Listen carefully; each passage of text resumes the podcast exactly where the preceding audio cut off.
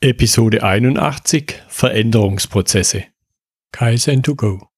Herzlich willkommen zu dem Podcast für Lean-Interessierte, die in ihren Organisationen die kontinuierliche Verbesserung der Geschäftsprozesse und Abläufe anstreben, um Nutzen zu steigern, Ressourcenverbrauch zu reduzieren und damit Freiräume für echte Wertschöpfung zu schaffen. Für mehr Erfolg durch Kunden- und Mitarbeiterzufriedenheit, höhere Produktivität durch mehr Effektivität und Effizienz an den Maschinen, im Außendienst, in den Büros bis zur Chefetage. Heute habe ich Bernd Karlowitz bei mir im Podcastgespräch. Bernd Karlowitz ist systemischer Coach aus Leidenschaft. Hallo Bernd. Hallo Götz, grüß schön, Gott. Schön, dass du heute dabei bist. Sag noch ein, zwei Sätze mehr, wie sich die Leidenschaft des Coachings für dich ausdrückt. Ähm, wenn es mir gelingt, mit dem Menschen in einen sehr intensiven Kontakt zu kommen und Vertrauen entsteht, dann werden Veränderungen möglich, die mir regelmäßig wirklich Gänsehaut zaubern, mhm. weil es einfach toll ist zu sehen, wenn jemand äh, Fahrt aufnimmt in die Richtung, in die er eigentlich will. Ja, ja, das war definitiv schon ein gutes Stichwort, denn darum geht es ja jetzt in unserem Gespräch. Es geht um Veränderungsprozesse, Deshalb vielleicht mhm. äh, auch zum Start hier einfach mal, was ist denn Veränderung? Was kann sich alles verändern? Naja, äh, Veränderung ist eine Geschichte wie alles, hat zwei Seiten, eine Medaille mit zwei Seiten. Veränderung ist eigentlich unsere Kernkompetenz, unsere Fähigkeit, die Anpassungsfähigkeit hat uns als Spezies dahin gebracht, wo wir heute sind. Auf der anderen Seite ist es aber auch ähm, der Teil, der eigentlich am meisten gescheut wird. Menschen mögen keine Veränderungen. Das hat äh, damit zu tun, dass unser Gehirn im Laufe unserer Evolution darauf äh, quasi optimiert wurde, Energie zu sparen. Mhm. Das Hirn verbraucht irre viel Power, wobei es nur zwei Prozent Körpergewicht ausmacht, aber 20% Energie. Und dann ist es logisch, dass das äh, versucht, äh, ökonomisch zu arbeiten. Mhm. Und Veränderung ist immer Risiko. Veränderung ist neue Situation. Das heißt, äh, diese Muster, diese alltäglichen Reaktionsmuster und Methoden, die ich entwickelt habe, die greifen nimmer und ich muss neu entwickeln und ich habe das Risiko zu scheitern. Kann mich nicht darauf verlassen, dass das, was ich kann, alles schon funktioniert und das macht Angst. Mhm, genau. Ja, du hast schon ein bisschen angedeutet, ich möchte es aber zum Start noch vertiefen. Was sind denn so typische Reaktionen? Was erlebst du in deinem täglichen, nennen wir es Business, als Reaktion auf Veränderung? Ähm, also äh, einer der häufigsten Punkte äh, ist, dass Menschen quasi so weit mitgehen in, in einer Wahrnehmung, wie es ihr System erträgt und dann scheren die zur Seite aus, machen sich ein Bild, das ihnen in den Kram passt und brechen die Kommunikation ab. Mhm. Weil das, was noch gesehen werden könnte, einfach momentan zu viel ist. Beispiel, ich habe irgendeinen Chef, der sein Team entwickeln will und äh, der schert immer wieder in der Wahrnehmung an einem speziellen Punkt aus, wo er nicht mehr mit kann und gibt es aber nicht zu. Und dann hast du ein Problem, da musst du gucken, wie kriegst du den wieder mit ins Boot, dass man noch einen Schritt weitermachen kann, weitergehen kann und noch zusätzliche Perspektiven aufmachen kann, weil im Hintergrund steht eigentlich bei allen immer die Motivation, äh, ja, eine Lösung zu finden. Mhm. Auch wenn das von außen jetzt erst einmal nicht danach aussieht. Aber im Grunde ist das die Kernmotivation eines jeden, und äh, das gilt halt zu erkennen, warum schert der wann, wo, wie aus. Mhm. Und das hat immer einen Hintergrund. Ja, ja. ja genau. Das, das ist, vielleicht kann man es anhand von dem Beispiel noch ein bisschen vertiefen. Du hast mit der, nennen wir es mal, körperlichen Funktion schon angedeutet, warum der Widerstand dann gegen Veränderung entsteht, weil er Ressourcen verbraucht, kann man das noch weiter abstrahieren oder vielleicht mal noch anhand von einem Beispiel konkreter machen? Vielleicht gerade diese eine Person. Naja, was mir immer wieder begegnet, ist äh, so ich habe ja eine systemische Ausbildung und äh, habe mich auch mit NLP auseinandergesetzt und es gibt immer wieder mache ich die Erfahrung, äh, dass es so so eine äh, Schulen äh, so eine Schulenverliebtheit hat und man nicht mehr außen guckt, außerhalb mhm. äh, dessen, was da jetzt quasi als äh, Geist dieser Schule äh, äh gelebt wird. Und dabei wird vergessen, wir sind äh, äh, Säugetiere, wir sind Raubtiere, wenn man es genau nimmt, und wir haben eine elendlange Entwicklungsgeschichte. Und all das ist tief in unsere, in unser komplettes Sein quasi eingebrannt. Mhm. Und wenn es um Veränderung geht, dann geht es immer auch um Gleichgewicht beziehungsweise Gleichgewichtsverlust, um, du hast gerade schon angesprochen, Ressourcen, also der, die Energiepegel in den verschiedensten Bereichen, die ich habe. Und äh, Veränderungsprozesse äh, verbrauchen Ressourcen und wir haben im Hinterkopf immer auch, das sieht man zum Beispiel auf dem Schulhof, einen, einen Grundtrieb drin, uns Energie anzueignen. Mhm. Und das weiß jeder. Das steckt ganz tief in unseren Knochen und daher kommt auch diese Angst. Das heißt, wir gucken immer sehr genau, ähm, kann ich noch Kontrolle behalten? Habe ich noch den Überblick? Verstehe ich noch, was da passiert? Und wenn mir das nicht klar ist, dann wird's mir eng. Dann, dann äh, zeige ich Nerven. Und das passiert sehr oft, wenn zum Beispiel Veränderungsprozesse in Unternehmen initiiert werden und dann nicht darauf geachtet wird, dass man auch tatsächlich abfragt, verstehen alle, was gerade passiert und welche Informationen braucht eine individuelle Person, damit sie mitgehen kann. Mhm. Und äh, diese, diese Urangst, das eigene, äh, ja, eigene Gleichgewicht zu schützen vor äh, Zugriff anderer, das ist etwas, das ist tief in uns drin. Und das, das muss gar nicht bewusst werden, das wirkt einfach. Hm, hm. Also es ist ja eine Form von Selbsterhaltungstrieb. Genau. Also sowohl die, Ressourcen, genau. die Ressourcen zu schützen, als eben auch, wie du es gerade angedeutet hast, zusätzliche Ressourcen zu gewinnen. Ich genau. Ich da immer den Spruch Jäger und Sammler. Also das sind genau. jetzt Dinge, die mir halt dann auch in den Betrieben begegnen, im, im physischen Bereich, aber natürlich eben auch in diesem, nennen wir es mal, biologischen Bereich. Mhm, ganz genau. Und äh, ein Problem ist halt, wir haben, also je, jeder von uns, die systemische Sichtweise betrachtet den Menschen als ein hochkomplexes, lebendes System. Und äh, ein starres Gleichgewicht gibt's nicht, sondern es ist immer wieder ein, ein äh, Pendeln in einem grünen Bereich, der uns ja die Anpassung, die Flexibilität überhaupt erst ermöglicht.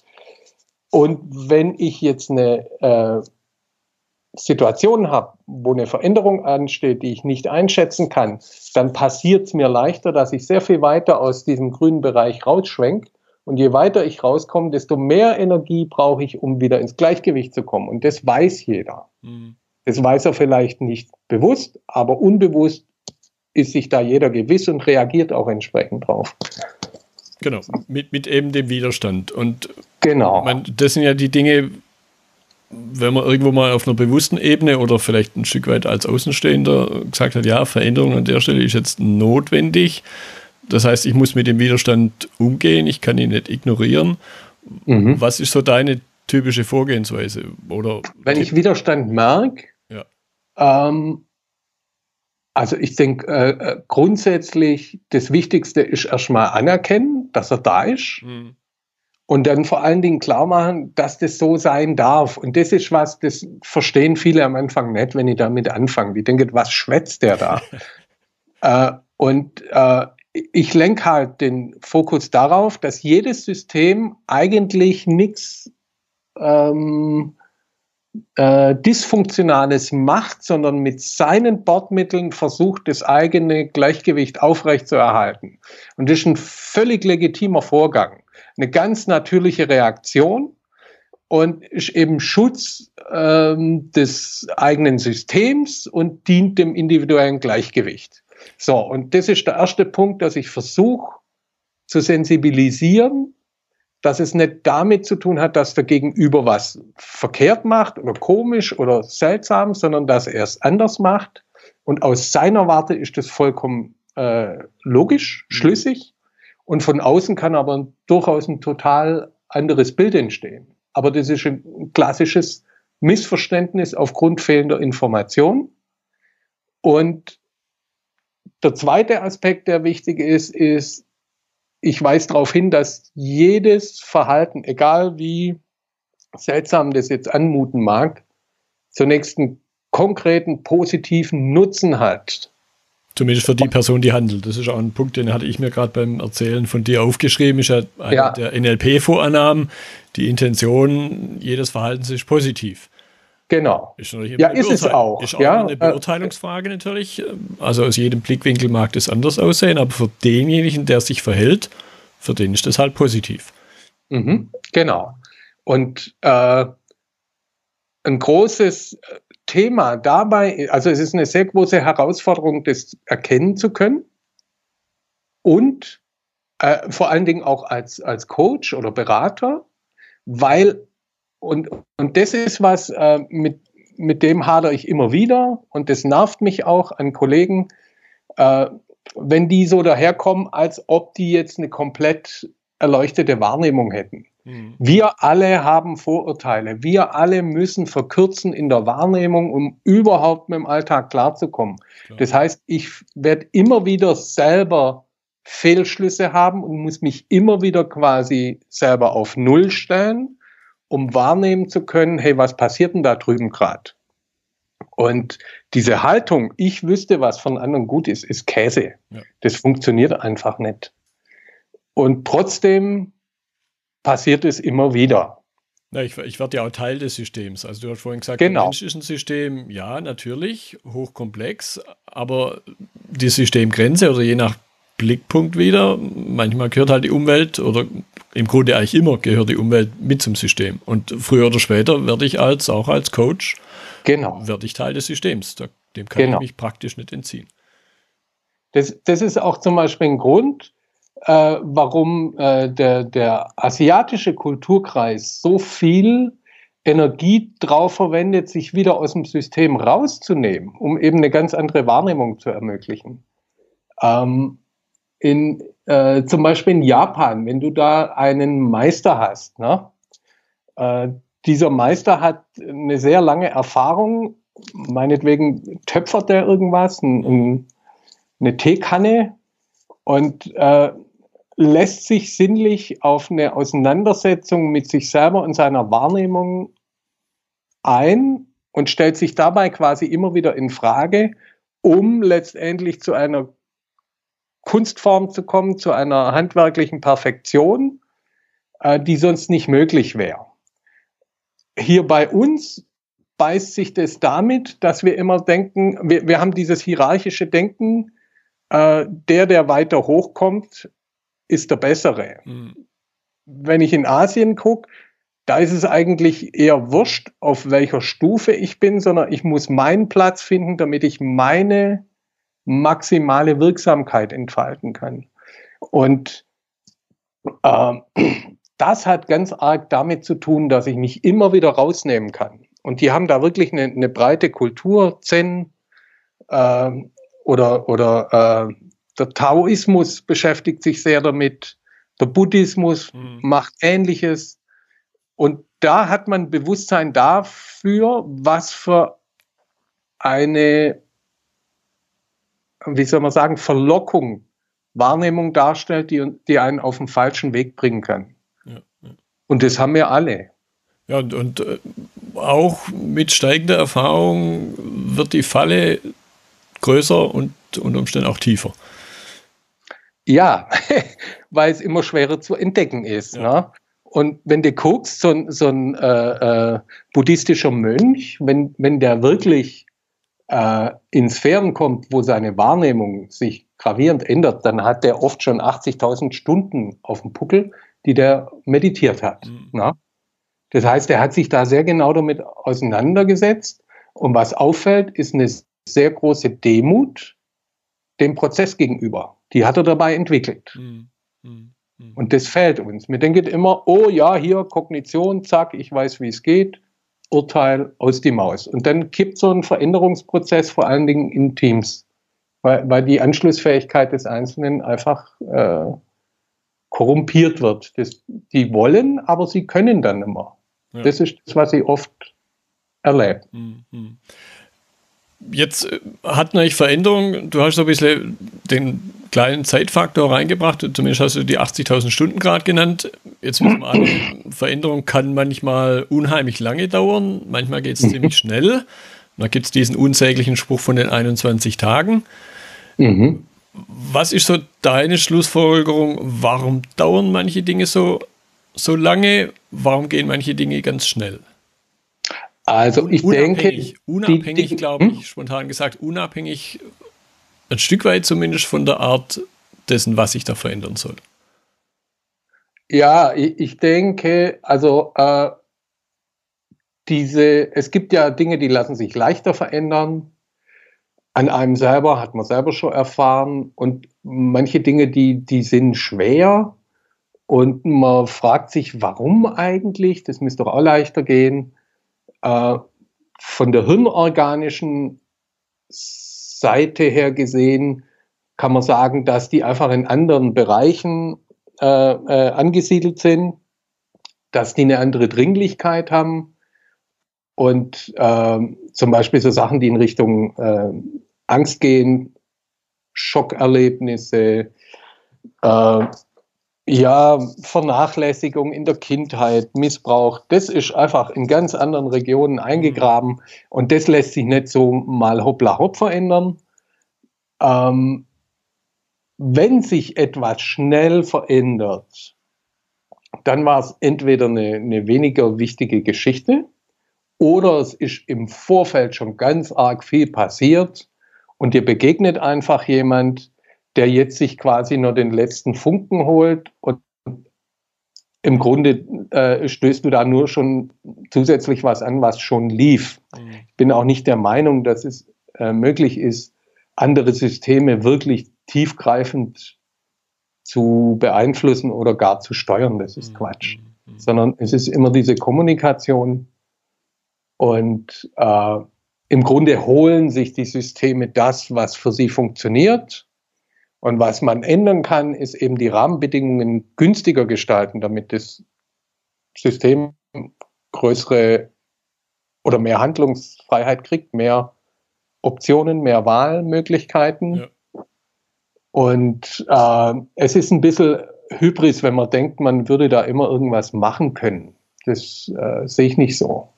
Ja, ich, ich hatte gerade so das Bild vor Augen, und auch schon gehört, persönliche Erfahrung damit habe ich jetzt nicht so das Rauchen aufgeben.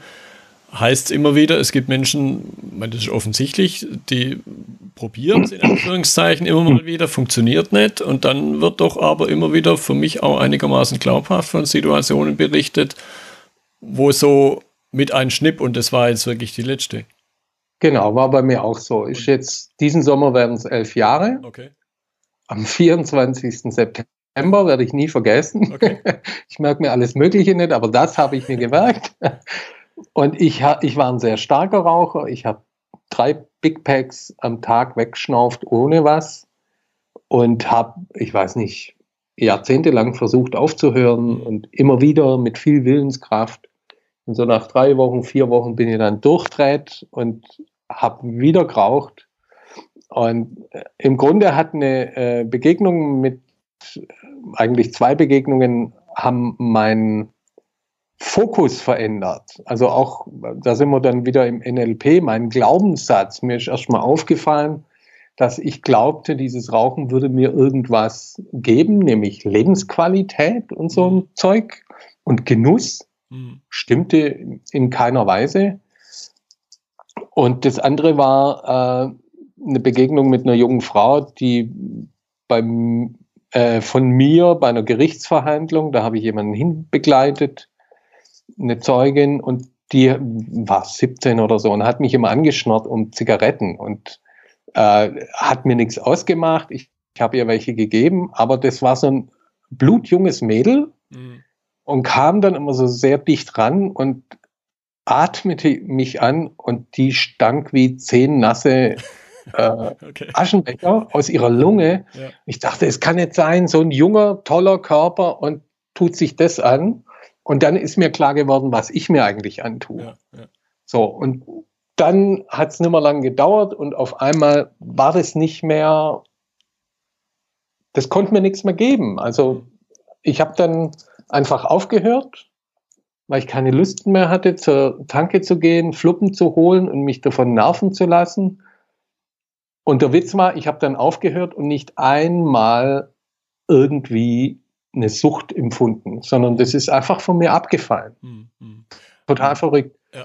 Aber, und deswegen, da bin ich wieder dabei, das war intern ein sehr langer Prozess, wo ich gehadert habe, wo, wo es in mir gearbeitet hat. Und das war nur der letzte Funken. Mhm. Wenn jetzt jemand kommt und sagt, ja, Bernd, mach's mal so und ich reagiere dann so und höre Rauchen auf, dann ist es äh, häufig so, dass die Leute das auf ihre Leistung beziehen und das hat in meiner Wahrnehmung fast nie. Mhm. Das heißt nicht, dass wir nicht Einfluss nehmen können auf andere, das schon. Aber ich denke, da ist der springende Punkt die, die Kommunikation und die, die Qualität der Kommunikation, die Qualität des Kontakts. Ja, und was mir jetzt gerade auffällt, da denke ich auch mal wieder drüber nach und, und für auch Gespräche. Ich persönlich bin der Meinung, ohne irgendeinen äußeren Anstoß kann es auch keine Veränderung geben. Nein. Und, und bei dir war es ja auch dieser äußere Anstoß, genau, junge, genau. die junge Frau, die du da erlebt hast. Genau. Und der Punkt ist halt, äh, wir sind, das nennt man Fließgleichgewicht. Auf der einen Seite kommt was rein, dann wird es in der Mitte verstoffwechselt und dann auf der anderen Seite geht es raus. Und Systemen geht es immer dann gut, wenn dieses, dieser Durchfluss vollkommen ungehindert ist, wenn der frei ist. Mhm. Wenn der vorne verengt ist, kannst du noch so einen Sto äh, tollen Stoffwechsel haben und noch so eine tolle Ausscheidung, du verhungerst. Ist es hinten verstopft, du brauchst nur drei Tage Verstopfung haben, dann geht es dir schon immer gut. Ja. Äh, oder der Stoffwechsel klappt nicht, also quasi der Mechanismus, der die Energien rauszieht aus dem, was du da durchsetzt, äh, dann verhungerst du quasi intern. Äh, der der entscheidende Faktor dabei ist, äh, dass ein System die Möglichkeit haben muss, diese Engstellungen immer wieder selber zu weiten. Und da sind wir oft vom Rahmen abhängig, also von dem, was uns im Außen begegnet. Und dieses Reinnehmen, Verstoffwechseln und Ausscheiden, äh, das findet nicht nur auf körperlicher Ebene statt, sondern auch mental, mhm. seelisch und es ist immer ein Austausch mit der Umwelt. Deswegen, äh, klar brauche ich Input von außen, damit bei mir was angestoßen wird. Aber es ist halt nicht so, dass jemand gezielt sagen kann, so jetzt gebe ich dem das und dann passiert da drin das. Das funktioniert eben nicht. Mhm. Ja, jetzt möchte ich den Punkt noch ein bisschen vertiefen, nämlich diesen Bekleidungsaspekt. Wie kann man also Menschen bei Veränderung, in der Veränderung begleiten? Naja, im, im Grunde ist es immer dasselbe. Es ist eine Binsenweisheit, Menschen, die äh, eine coole, entspannte Kindheit hatten, die haben später auch sehr viel leichter. Menschen, die es sehr schwer hatten, die haben etwas aufzuarbeiten. Das ist dann oft nicht, nicht äh, leicht. Äh, und damit gerade die, denen es nicht ganz so leicht fällt, aber es betrifft auch wirklich alle, da, da gibt es eigentlich keinen Unterschied äh, bei den Menschen, egal wie toll die Kindheit war. Das Wichtigste ist, sie wahrzunehmen mhm. und sie so anzunehmen, wie sie jetzt gerade sind. Der Punkt ist ja, wenn ich in Veränderung reinkomme, dann habe ich grundsätzlich immer eine, eine Bedrohungslage. Also Veränderung ist per se erstmal eine Bedrohung. Wenn ich äh, äh, viel ähm, positive Erfahrungen mit Veränderungen gemacht habe, dann kann ich auch eine grundsätzlich positive Einstellung dazu haben, das schon. Aber der erste Impuls, die erste Reaktion im System ist erstmal Achtung. Ne? Mhm. So. Und dann scheiden sich erstmal die Wege, dann gibt es die, die es etwas schwerer haben und die muss ich so annehmen, wie sie jetzt gerade sind. Das ist notwendig, damit die quasi über diese Bedrohungslage rauskommen können. äh, damit die sich angenommen, wahrgenommen, gesehen fühlen. Mhm. Und ich habe also auch äh, sehr selbstbewusste Klienten, die sehr potent sind. Und wenn wir dann eine Weile arbeiten, stellt sich raus, naja, da ist die Bedürfnislage ganz genau die gleiche. Da gibt es auch diese Unsicherheiten, da gibt es auch diese Gefühle, äh, ich weiß jetzt nicht, wo das hinführt, ich fühle mich nicht gut. Äh, die, die haben andere Werkzeuge entwickelt, aber die Dynamik ist immer die gleiche dahinter. Mhm. Und im Grunde wollen wir alle geliebt werden, weil es uns nicht so leicht fällt, uns selber zu lieben. Wenn jemand sich selber lieben kann, dann hat er wirklich äh, ja. Sechser im Lotto. Ja, ist so. Ja, und wenige können das tatsächlich. Äh, jetzt vielleicht noch mal ein Punkt. Äh, du hast gerade gesagt, äh, Vergangenheit spielt oft eine Rolle, aber ja. die ist ja im Grunde nicht änderbar. Zeitmaschine und solche Spielereien haben wir noch nicht wirklich durchschaut, wie es funktioniert. Das heißt, ich packe da, zumindest habe ich so rausgehört, ich packe da jetzt einerseits was an, was ich nicht ändern kann und trotzdem ist es sinnvoll, da hinzugucken, um Mechanismen, Reaktionen im Hier und Jetzt zu verstehen und dann vielleicht für die Zukunft zu verändern. Das möchte ich noch ein bisschen vertiefen, wie, wie, wie man damit umgeht. Also grundsätzlich ist alles veränderbar. Ähm, und äh, wenn, wenn der Mensch sich an irgendwas anpasst, eine Situation, dann passt er ja nicht nur sein, sein Verhalten an, sondern eben sein Nervensystem. Denn das, was wir tun, schlägt sich unmittelbar nieder in dem, wie unser Nervensystem gestaltet ist. Äh, das ist ganz einfach Lernen. Und wir haben äh, die Fähigkeit, extrem gut und schnell zu lernen. Und zwar alle Menschen.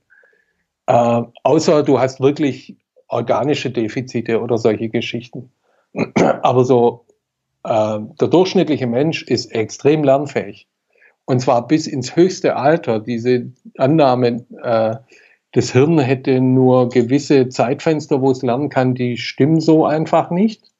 Das heißt, es ist immer eine Anpassung.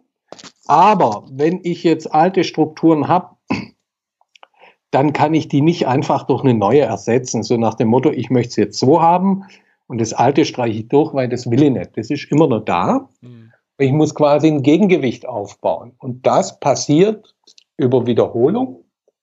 Also wenn ich äh, etwas sehr oft mache, dann äh, hat es ein, eine starke Verdrahtung als Niederschlag im Hirn. Oder wenn etwas emotional sehr intensiv ist. Das hat diesen Hintergrund. Ähm, unser Neokortex ist nicht in der Lage, so viel Information bewusst zu verarbeiten. Das Gesamtsystem nimmt extrem viel auf. Also äh, jede Körperzelle nimmt ja was wahr und leitet es quasi ins Hirn weiter über Nervenbahnen, Sensoren und schießt mich tot. Äh, und das System nimmt es schon wahr, was mhm. da passiert. So, aber das ist nicht bewusst. Und es gibt Situationen, wo unser Neokortex mit der Realität im Außen nicht klarkommt und dafür gibt es das Gefühl, das ist wie eine ZIP-Datei, wo quasi große Mengen an Informationen verpackt sind, die uns in eine gewisse Handlung treiben. Gefühle ziehen uns immer irgendwo hin, treiben uns in ein Verhalten rein und somit stellt quasi das Gesamtsystem via Zwischenschritt Gefühl sicher, dass wir durch eine Situation kommen, die wir kognitiv gar nicht überreißen können. Das merken wir dann auch, wenn eine kritische Situation vorbei ist, dann dämmert uns oft erst hinterher, was da gerade passiert ist. Ja. So.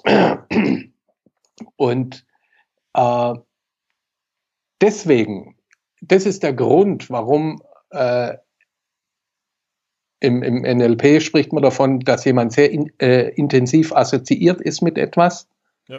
Äh, das hat äh, schnelle, tiefe Imprints im Hirn also eine hohe emotionale Ladung, dann äh, schlägt sich das deutlicher in kürzerer Zeit im Hirn nieder. Mhm. Das heißt, wir haben einmal die Wiederholung, dann haben wir die Intensität der Gefühle und wir haben dann noch die äh, Wiederholung mit intensiven Gefühlen. Ja, und, und, und dieser, dieser Aspekt ist eben auch bewusst machen. Nur, nur irgendwas unbewusst zu wiederholen, das sind Dinge, die ich äh, irgendwo mal gelesen und in Anführungszeichen gelernt habe. Bewusstes Wiederholen macht auch nochmal noch einen Genau, weiteren Schritt genau. nach oben. Und äh, Äh, mir ging dann noch durch den Kopf äh, das mit der Vergangenheit.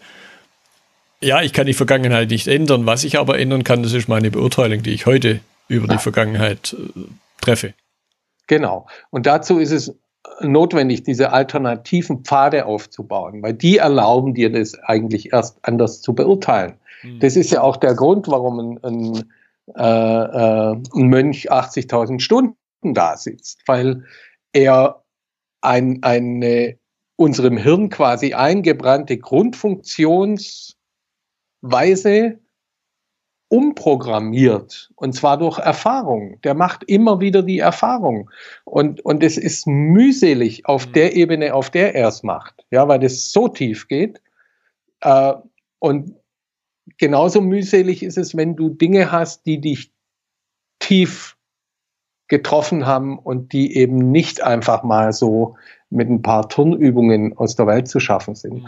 Hm. Und es ist wichtig, dass man das auch respektiert. Weil wenn ich das nicht tue, dann entsteht ganz schnell dieses äh, äh, Ding, ja, du bist so. Das ist ein großes Thema. Viele Leute sagen, ich bin so und so Hm. und äh, setzen ihr Verhalten mit ihrer, mit ihrem Sein gleich. Und im Grunde konstruieren wir uns ja alle oder unser Sein äh, generiert sich aus unseren Handlungen. Das sind uferlos viele Handlungen, Erlebnisse und unsere Reaktionen drauf. Ja, oder diese, diese, diese Aussage, ich habe eine Depression. Ja, wo denn? Linke, Genau. linke Tasche, rechte Tasche? Genau, genau. Ja, okay. So, zum Abschluss vielleicht ein Punkt. Was wäre aus deiner Sicht ein Tipp für jemand, der sagt, ja, ich muss durch irgendeine Art von Veränderung durch. Also das Bewusstsein, dass sich da was verändern sollte, hat man ja manchmal schon vorher, bevor es man Mhm. es dann getan hat. Der aber jetzt aus welchen Gründen auch immer vielleicht keinen Coach wie dich an der Seite hat. Was können Menschen für sich selber tun, wenn sie in der Veränderung drinstecken, sei es gewollt, sei es ungewollt, sei es bewusst, sei es unbewusst, wobei mit dem Unbewussten wird sicher schwierig. Naja, ich denke, ähm, also ich weise gern drauf hin und das, das hilft oft, ähm, nicht immer, aber oft, äh, wenn jemand eine Bewegung nicht mitmachen kann. Ne? Ich, ich nehme was wahr, spiegelt es ihm rüber und sage, oh, könnte man nicht dies oder jenes und merkt, da, das geht nicht. Mhm. Ne? Äh, dann spreche ich das an und, und weise darauf hin, sie können sich innerlich offensichtlich noch kein Go geben. Ne? Und jeder Mensch, den ich kenne, mit dem ich gearbeitet habe, kennt Situationen aus dem eigenen Leben, wo er sich ein Go geben konnte und zwar ganz, hat es ganz bewusst wahrgenommen und auf einmal wurde es leicht. Ne? Das kennt jeder mit irgendeiner Situation. Und darüber kann ich oft andocken. Und da sage ich, wenn das so ist, wenn es offensichtlich so ist, dass sie sich das Go nicht geben können, dann gibt es jetzt gerade noch sehr gute Gründe, warum das nicht sein soll. Also da ist dann irgendetwas noch nicht zufrieden, noch nicht bearbeitet, hat noch nicht das gekriegt, was es, äh, was es braucht, um dieses Go zu erteilen. Und dann äh, äh, ja, weise ich darauf hin, dass es sehr, sehr wichtig ist, sich in dem Punkt selber treu zu bleiben und darauf zu vertrauen, dass der eigene Autopilot ganz genau weiß, was er macht. Mhm. Und äh, Ausschau halten nach Rahmenbedingungen. Bewusst wahrnehmen, welche Rahmenbedingungen machen mich kleiner, welche machen mich größer und in kleinen Schritten einfach gucken, dass ich mein, meinen Raum zum Atmen ausdehne. Mhm. Und da mache ich oft die Erfahrung, dass die dann anfangen aufzumachen und zu arbeiten, weil sie über dieses sich nicht Go geben können, äh, das kennen sie und da sagen sie, ja, stimmt. Und dann kommen die mit Dingen, die vorher so nicht ansprechbar waren. Ja, das ist dann der erste sprichwörtliche Schritt neben sich, um, um eben Dinge zu sehen, Genau, die vorher genau. in der Position aus nicht gesehen hat. Genau. Prima. Und jeder macht es in seinem Rhythmus mit, mit seiner Methode und das ist genau das Richtige. Nichts anderes ist richtig. Ja, und jeder in seiner Geschwindigkeit eben. Genau. Und es hat sehr viel mit Respekt zu tun. Das ist, glaube ich, so der Dreh- und Angelpunkt von dem Ganzen. Ja, das war jetzt ein prima Schlusswort. Ich denke, der Respekt für die Menschen, auch für sich selber, ist im Grunde die wichtigste Sache, weil ich glaube, ganz spontan, das ist auch ein Punkt, der uns eben von Tieren unterscheidet. Genau. Bernd, ich danke dir für deine Zeit. Guck mal auf die Uhr, knappe 35 Minuten. Da waren spannende Elemente drin. Ich könnte mir vorstellen, dass der ein oder andere Zuhörer in ganz unterschiedlichen Veränderungssituationen sich vielleicht da wiedergesehen hat und vielleicht auch den einen oder anderen Tipp bekommen hat, wie man damit noch untergehen, umgehen kann. Das würde mich freuen. Es hat mir Spaß gemacht. Ich habe das noch nie gemacht, aber es macht Spaß. Gut. Und ähm, ja. Dann sage ich mal. bis demnächst mal wieder. Vielen Dank, Götz. Bis dahin. Das war die heutige Episode im Gespräch mit Bernd Karlowitz über Veränderungsprozesse. Notizen und Links zur Episode finden Sie auf meiner Website unter dem Stichwort 081. Wenn Ihnen die Folge gefallen hat, freue ich mich über Ihre Bewertung bei iTunes. Ich bin Götz Müller und das war Kaizen2Go. Vielen Dank fürs Zuhören und Ihr Interesse. Ich wünsche Ihnen eine gute Zeit bis zur nächsten Episode. Und denken Sie immer daran, bei allem, was Sie tun oder lassen. Das Leben ist viel zu kurz, um es mit Verschwendung zu verbringen.